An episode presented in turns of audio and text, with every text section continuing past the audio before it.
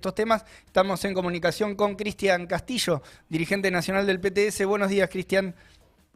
Hola, Leo. Hola, Lucia. ¿Cómo están? ¿Cómo andas, Chipi? Eh, bueno, charlábamos eh, ahí desde que arrancamos el programa, estábamos viendo eh, uno de los temas importantes de la semana, antes de meternos en esto que comentábamos de la izquierda, y tiene que ver con la gira del G20, ¿no? Alberto Fernández estuvo, se reunió con, con Georgieva, bueno, hubo algunas definiciones respecto de algunos objetivos que fue a, buscar el gobierno. Eh, ¿Qué alcance le ves a estos, a estos encuentros antes, antes de meternos en el tema de eh, oficialismo, izquierda, dónde van esos votos? Bueno, no, las cumbres no es que, resuelven muchas cosas, eh, son más bien un faro de, presentación de, para hacer política de los distintos estados eh, en el caso de Argentina, eh, lo que el gobierno presenta como un logro, que es que en la declaración final del G20 se plantea eh, que no hay que pagar las sobretasas de los préstamos del FMI, que es algo que se cobra cuando un país recibe un crédito superior a la cuota parte que tiene en el fondo. en realidad es una migaja respecto de lo que el gobierno ya viene pagando y de lo que tiene por pagar, ¿no? Porque eh, se calcula que se ahorrarían unos 10 mil millones de dólares en 10 años y es casi equivalente a lo que el gobierno pagó en estos dos años, ¿no? Entonces, verdaderamente lo que presentan como una, como una gran conquista es algo muy, eh, muy limitado, ¿no? Desde ya que es una cuestión eh, totalmente injusta, ¿no? Que se cobren esas sobretasas, pero independientemente de esto es un logro muy menor y la reunión bilateral con Biden no la tuvo, solo una foto en un pasillo, y tampoco se pudo reunir con el, con el Papa Francisco, que era otro objetivo que el gobierno en parte se dio, aunque era muy previsible que esa reunión no, se diera por el momento preelectoral, ¿no? Entonces, eh, creo, digo, lo que, lo, que tiene es ese, ese, argumento que van a esgrimir, eh, y ni bien pasada la cumbre del G20, ya, empezada está la, la cumbre eh, sobre el cambio climático en Glasgow, y donde es muy significativo que el gobierno fue a presentar que el agronegocio no, no, no, no, tiene nada que ver con esto, ¿no? Por eso fue Julián Domínguez y, parte de lo, que, de lo que va a señalar, y bueno, y eso es efectivamente un punto muy criticable, eh, no, no, no, nos extraña porque es un gobierno que más allá de, los discursos en ciertos momentos ha beneficiado la megaminería, el fracking eh, y bueno, y el agronegocio, es decir, donde en realidad la, la política eh, para juntar dólares para el pago de deuda eh, es común tanto a, la, coalición del Frente de Todos como a la coalición de la derecha, ¿no? En eso no, no tienen ninguna diferencia eh, fundamental. Y, bueno, y por eso digo, no nos extraña, más allá de que el gobierno hace demagogia, por ejemplo, en el spot electoral del sí, del Frente de Todos, de la ley de humedales, que la tienen ellos cajoneados en el Congreso, porque esa ley la enviaron a cuatro comisiones para dificultar su aprobación y de hecho hay una sola que tiene dictamen y quienes, digo, tienen la posibilidad de haber hecho eso, de haber tenido dictamen, era el frente de todos en gran medida, no lo hizo, eh, o haberla hecho entrar por el Senado donde tiene mayoría y tampoco lo hizo. Entonces, digo, pura demagogia de un gobierno que no tiene ninguna, eh, digamos, ningún planteo de, crítica a, las causas estructurales que provocan, que están provocando esta crisis climática que, vivimos en lo que respecta a nuestro país. ¿no? Ahora, en la cumbre de cambio climático van a tratar de aprovecharlo para tratar de plantear un concepto que tiene lógica, que es que somos acreedores eh, respecto de eh, los países que han generado los mayores niveles de contaminación este, para eh, cambiarlo por la deuda, pero lo cierto es que en los estándares locales no, no, no, hay ningún cambio sustantivo. ¿no?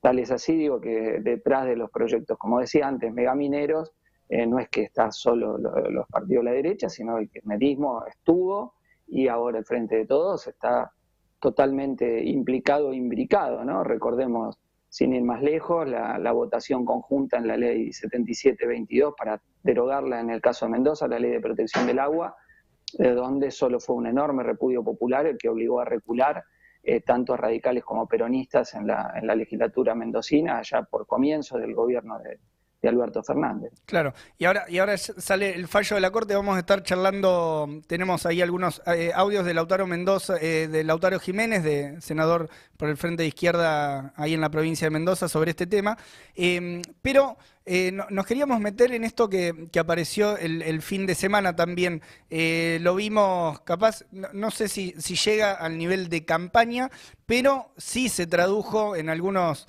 en, algunas notas, gente de los medios, periodistas y demás, eh, esta posible preocupación del gobierno por si hay, una parte de lo que considera votantes propios que se están yendo a la izquierda. ¿Esto es así? ¿Qué visión tenés?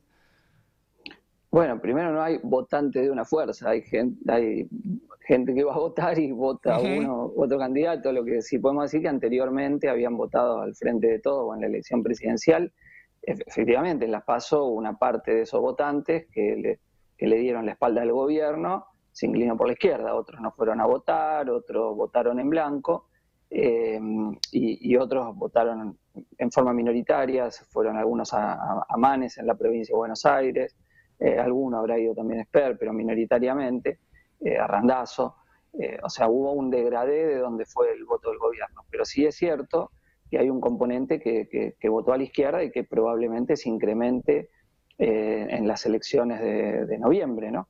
Porque el gobierno, digo, en la elección del 2019 el gobierno fue una aspiradora, digamos, frente de todo fue una aspiradora para sacarse de encima Macri y desilusionó a gran parte de sus votantes por las políticas de ajuste que llevó adelante durante el proceso de la pandemia y la excusa del gobierno que, bueno, Macri es un desastre, que pues, eso fue realidad, o que hubo una pandemia que también fue realidad, pero que no explica la orientación política, económica y social que el gobierno tuvo en todo este periodo. Entonces el gobierno intenta esculparse en esas dos, en esas dos situaciones, pero esto no, la población no, no lo ha aceptado, o parte muy importante de sus votantes no lo ha aceptado, ¿no? Eh, que ve que es un gobierno que, lo ha defraudado y que mientras los grandes empresarios han seguido ganando y están ganando ahora mucho, eh, el pueblo trabajador ha seguido perdiendo. el salario está en un cuarto año de caída consecutiva, el gobierno fue responsable de la caída de las jubilaciones, liquidó la movilidad aún antes de la pandemia y luego puso un índice de movilidad que da por debajo de la inflación y ni siquiera quiso votar en el Congreso una cláusula que la propuso Nicolás del Caño de que eh, si el, índice de aumento de movilidad da por debajo de la inflación, tuviera, eh, eh, automáticamente subiría el piso de la inflación, ¿no? de poner un piso. Bueno, esto, esto se negaron los, diputados y diputadas del oficialismo. como ustedes recordarán, en la crisis que se abre después de, de las PASO, eh, durante esas 48 horas de, los ministros renunciantes que, no renunciaron, eh, pusieron en evidencia esto que nosotros veníamos señalando respecto del ajuste, ¿no? Los audios de Vallejo, la propia carta de Cristina, tienen que reconocer mucho de lo que nosotros veníamos señalando. Eh, por ejemplo, el presupuesto de ajuste, ¿no? Me da risa en, eso que vos comentabas de los periodistas ligados al gobierno que tratan de recuperar parte de ese voto, eh, no nombran la, ley económica fundamental del gobierno, que fue el presupuesto, el presupuesto de ajuste, ¿no? Porque el, gobierno, por sus leyes económicas, está acá donde está.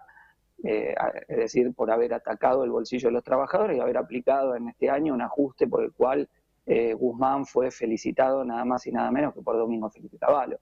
y donde, digamos, la, demagogia que el gobierno ha hecho discursiva, bueno, no, no le alcanzó porque la situación es muy difícil para la clase trabajadora, verdaderamente se ha avanzado en mayores niveles de precarización laboral, aparte de eh, pérdida del salario, la parte de la población la pasó muy mal, y bueno, y además se vio, eh, esto se vio agravado por actitudes como la, famosa fiesta de, Olivos, ¿no?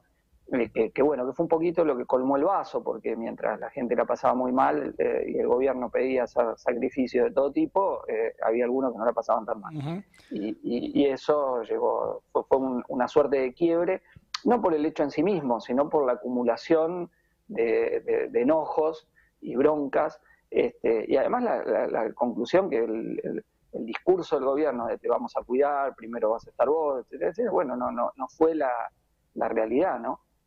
Eh, pero, digo, más allá de esto, eh, digamos, yo creo que al, haberse visto que la izquierda hizo una muy buena elección, fuimos tercera fuerza nacional y en la, y en la provincia de Buenos Aires, también hay gente que se anima a dar el paso, ¿no? Porque por ahí nos decían, estoy de acuerdo con sus ideas, los planteos de ustedes están muy bien, eh, son los que defienden a la clase trabajadora, nadie más se para desde ahí, eh, pero ustedes no tienen fuerza, ¿no? Eso por ahí nos ha pasado en distintas situaciones. Y, bueno, y al ser tercera fuerza se vio que eso no es así, que hay una izquierda que, se ha instalado políticamente, que participa de las luchas de la clase trabajadora, el movimiento de mujeres, las luchas socioambientales, que, está ahí, que está en las calles peleando y que utiliza las bancas parlamentarias como una forma de, amplificar eh, y favorecer la organización y, la lucha extraparlamentaria del conjunto de, los sectores populares y de la clase obrera. ¿no? Entonces, yo creo que esa, esa percepción que se ve, digo, en la campaña del Frente de Izquierda, digo, para tomar la, provincia de Buenos Aires, eh, hizo una elección muy buena en el segundo y tercer cordón del, Gran Buenos Aires, es decir, en donde están los sectores más vulnerables, más precarizados de la clase trabajadora, y eso evidencia una cierta ruptura importante de una base que el peronismo pensaba que tenía cautiva y, no la tiene cautiva, ¿no? Y además, digo, ha habido un muy buen desempeño en los debates, tanto de Miriam Bregman en la ciudad de Buenos Aires, eh, como de Nicolás de Caño en el debate de la provincia de Buenos Aires, y creo que eso también fortaleció eh, la, idea de que, el voto a la izquierda es un voto que fortalece la pelea del, conjunto de la clase trabajadora, ¿no? que me parece muy importante de cara a una situación que se viene eh, que, que, no es sencilla, ¿no? porque después del 14 de noviembre lo que, lo que puede suceder, bueno, hay distintos escenarios, distintas hipótesis, eh, pero lo cierto es que lo que eh, sectores del capital especulativo quieren forzar una devaluación y esta, la agenda devaluatoria también está en, el Fondo Monetario, ¿no? Porque nosotros nos discuten, bueno, y si no se paga la deuda, como ustedes dicen, ¿qué pasa? Bueno, primero digamos lo que va a pasar si se paga la deuda el Fondo Monetario impone de mínima dos condiciones. Una es eh, eh, bajar eh, los, subsidios a, a, las tarifas de luz y de gas, lo cual significaría un tarifazo. Y otro punto que pone es a, cortar la brecha cambiaria entre el dólar oficial y, el, y, los distintos dólares, el, blue, el contado con liqui, etcétera, etcétera. Bueno, pero eh, ¿eso qué implica? Eso implica devaluar, devaluar el peso respecto del dólar oficial, del precio oficial que tiene hoy el dólar. ¿Y eso qué significa? A la vez recesión y a la vez inflación, porque una devaluación encarece las importaciones y, bueno, ese es el resultado que hay, es decir, es un nuevo ataque sobre el bolsillo de la clase trabajadora y si según la magnitud que tenga la devaluación es incluso esta pequeña recuperación que viene habiendo económica, frenarla y una situación recesiva también. Entonces, digo, independiente, eh, aún me estoy, estoy hablando de los años que ellos llaman de gracia, antes de que empiecen los pagos. O sea, ya la situación sería muy complicada, es un, es un ajuste de acuerdo con el fondo. Cuando el futuro embajador de los Estados Unidos hizo las declaraciones de que Argentina tiene que tener un plan sustentable y no lo presentó, se está refiriendo a un plan que diga esto, no a cualquier plan económico. Eh, y el Fondo Monetario, los acuerdos que ha hecho, eh, son acuerdos donde no hay esta brecha cambiaria entre los distintos dólares. En realidad, digo, el dólar blue eh, tiene muy, muy poco volumen de las transacciones en dólares. Tiene aproximadamente el 1% del total de las transacciones que se hacen. Pero es un factor de presión, sobre todo de los grandes exportadores, que serían los beneficiarios directos de una devaluación, ¿no? Eh, digo, me refiero a los exportadores agrarios en, primer lugar, claro. y, que tienen poder de lobby, poder de presión, eh, para tratar de, empujar e imponer esto, ¿no? ya sea eh, por una vía acordada o por un intento de golpe de mercado. Y como el, Banco Central tiene relativamente poco dólares para hacer frente, bueno, se ve esa debilidad, el gobierno tiene debilidad política y es, parte de lo que está y, digamos, más allá de los discursos que están haciendo ahora de campaña para tratar de evitar una fuga mayor de, votos hacia la izquierda, ¿no? Con, que empezaron a volver a poner el tema de la deuda externa, no vamos a pagar con el hambre del pueblo. Si se acuerda con el FMI, no hay forma de no pagar con el hambre del pueblo. Porque, insisto, medidas centrales que exige el Fondo Monetario en cualquier tipo de ajuste, en cualquier tipo de acuerdo, perdón, son de ajuste. Eh, y, digo, aparte de que ya vienen ajustando, ¿no? Y entonces, digo, hay ahí una contradicción en los términos de lo que sostiene un ala del gobierno que, viene haciendo esta campaña, que si van a acordar, van a eso. Eh, yo digo, el, gobierno se encamina, eh, pero en una situación ya de mucho más desgaste previo, a la, lógica Cipras, ¿no? Eh, refiriéndonos al primer ministro griego de, de Siriza, que en su momento dijo que no iba a cumplir con el plan de ajuste de la llamada Troika, en, eh, que, le imponía eh, un ajuste brutal a Grecia, incluso había llamado un plebiscito para ver si la población estaba de acuerdo o en contra, la mayoría, más del 60%, votaron en contra del ajuste y sin embargo terminó aprobando el ajuste, aplicándolo, produciendo una caída de todos los indicadores sociales muy fuertes para la población griega, con un ajuste tras otro, y, bueno, y terminó dándole el poder de vuelta a la derecha griega. Cristian, eh, si uno ve la dinámica, después del 14 de noviembre, más allá digo de los plazos, de los regateos que los va a haber, eh, hasta marzo no, eh, incluso puede ser un poquito más, no, no hay necesidad de, cerrar inmediatamente con el Fondo Monetario, pero encaminarse hacia ahí, y mientras además le estamos pagando. porque yo decía antes, ellos ahora hacen gala de que se van a ahorrar estos 10 mil millones en 10 años, y en estos dos años ya pagaron algo parecido. Entonces, es, eh, eh, y mientras eh, no, no, no, ha, no, ha, habido recursos para educación, para salud, para obra pública, para las necesidades fundamentales de, la clase trabajadora y de los sectores populares. ¿no? Y, y, agrego una cosa más. Sí. La, burguesía está poniendo en agenda la, reforma laboral, lo cual es, es, muy, muy cómico porque uno ve en el último año nada más la participación de los salarios en la renta nacional cayó un 10%. o sea, crecieron las ganancias capitalistas y los que se quejan del costo laboral son los que ganaron, ¿no? O sea, todavía quieren ganar más. Eh, y ponen eso en agenda y, no cómo se recupera el salario. Eh, por eso uno de los puntos que estamos señalando en la campaña es un aumento de emergencia que recupere lo, perdido bajo Macri y bajo Alberto de salarios y jubilaciones, junto con lo que ha sido un planteo central de la campaña de Frente de Izquierda y muy bien recibido en, en la clase trabajadora y sobre todo en la juventud trabajadora, eh, de la reducción de la jornada laboral a seis horas sin afectar el salario, con un mínimo que cubra la canasta familiar eh, y que permita repartir el trabajo entre ocupados y desocupados, atacando el sobreempleo, atacando la desocupación, atacando la precarización, los bajos salarios, y que, según el cálculo de, Pablo Anino y todos los economistas de, de la izquierda diario, permitiría crear 900.000 puestos de trabajo en este eh, solo aplicándolo en, las grandes empresas, ¿no? Entonces esto creo que es muy significativo porque esta propuesta eh, cayó muy bien. Eh, y volviendo al, perdón Leo, volviendo al tema de la deuda, que, que, completo digo, porque hay, a ver, hay que hacer una lectura, ¿no? acá desde que cayó la dictadura, la deuda se pagó, se vino pagando, se vino haciendo lo que dicen ahora que van a hacer. ¿Y cuál fue el resultado? La deuda en dólares creció 42 veces desde que asume la dictadura militar el 24 de marzo de 1976 hasta hoy, 42 veces en dólares. Y no porque no se pagó, se pagaron 600 mil millones de dólares y debemos un poquito menos de 400 mil millones. Entonces la, política de aceptar los pagos y seguir al país, tenerlo encadenado al mecanismo del sometimiento de la deuda, bueno, nos ha llevado a que en el mismo periodo que cumplimos con lo que quería el fondo, los acreedores y todo, la pobreza crezca del 4 al 40%, que el salario de, eh, promedio cayera a la mitad, o sea, cada dos pesos que tenía un laburante en el bolsillo y tiene uno. Entonces ese ha sido el resultado de esto. Mientras los ricos de este país se han llevado al exterior eh, prácticamente un Producto Bruto Interno. Si se quieren cobrar la deuda, ahí tienen, que le cobren a los que tienen la plata en los paraísos fiscales, pero no al pueblo trabajador que no, que no tiene nada que ver con, con, haber contraído este endeudamiento, que fue para sustentar eh, la fuga y, los negociados de, los grandes empresarios, ¿no? y en este último ciclo de, todos los amigos y amigas de Mauricio Macri. Estamos eh, charlando con Cristian Castillo, dirigente nacional del PTS, eh, sobre algunas cuestiones que quedan planteadas para lo que queda de campaña, bueno, y también cuál es la situación ¿no? de, del gobierno, del, ajuste en el terreno económico, el problema de la deuda eh, y otras cuestiones. Lu.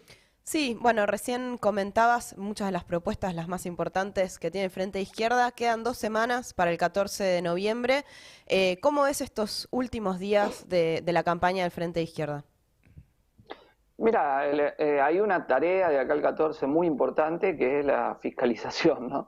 Sobre todo en la provincia de Buenos Aires o lugares como Jujuy, donde está la posibilidad real de que Alejandro Vilca salga diputado y bueno, el gobernador Morales no, no, quiere perder un diputado a costa de la izquierda. Eh, y bueno, entonces hay que tener un esfuerzo suplementario para tratar de mejorar todavía la posibilidad de fiscalización en, todo el país, ¿no? Pero especialmente en Jujuy y la provincia de Buenos Aires, que son los lugares donde sabemos que va a haber una ofensiva para tratar de virlarnos en, la, en el proceso eleccionario, lo, parte de lo que estamos consiguiendo en la campaña, ¿no? Y, en ese sentido, digo, junto con esto de fiscales, eh, aumentar la, movilización por abajo, eh, implicando no solo a nuestra militancia, sino a simpatizantes, amigos y votantes, a que a quienes están aún indecisos, indecisas, terminen de convencer de la importancia de una, de, una buena votación a la izquierda para lograr una bancada eh, de izquierda, de la clase trabajadora, socialista en el, en el Parlamento que bueno que, va a ser la que va a enfrentar estas políticas. El acuerdo con el FMI lo van a firmar todos, ahí eh, van a tener acuerdo entre las distintas fuerzas, menos nosotros que vamos a denunciar eh, lo que implica, ¿no? Las reformas laborales, porque digamos vamos a, a, esta elección en medio de, dos coaliciones electorales que están en una situación crítica y donde cómo va se, se va a, continuar el sistema político burgués en Argentina es difícil decirlo hoy, hay tendencias muy contradictorias, eh, digamos, en las dos coaliciones, ¿no? ¿no? No solo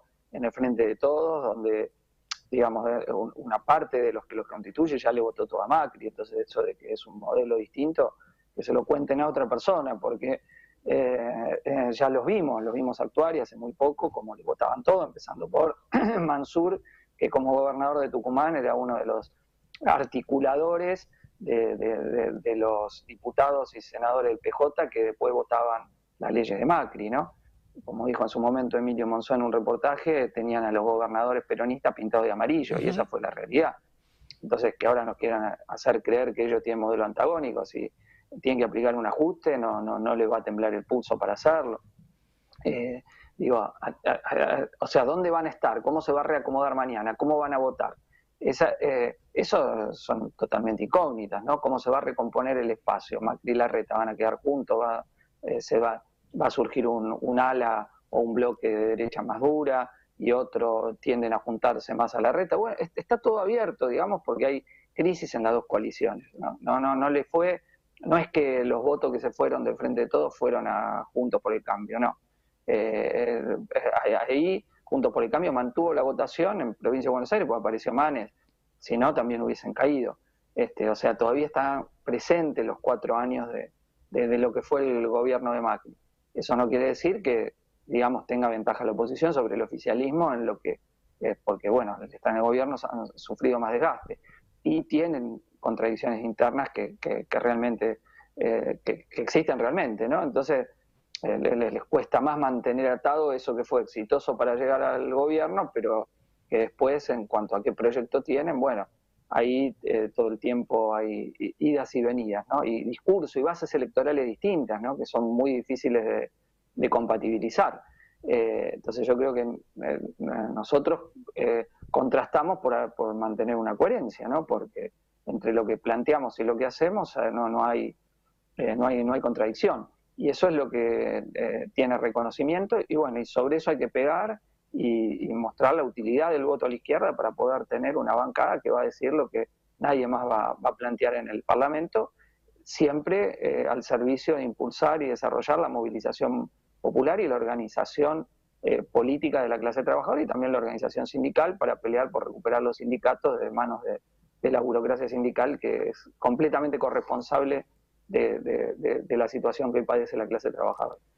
Nos quedamos con esta idea, Chipi, con los desafíos que quedan para la izquierda en los pocos días ya que quedan de campaña, dos, dos semanitas y ya va a ser eh, la jornada de la elección. Y te agradecemos por, por tu tiempo y por la comunicación. No, muchas gracias. Saludos. Gracias, saludos.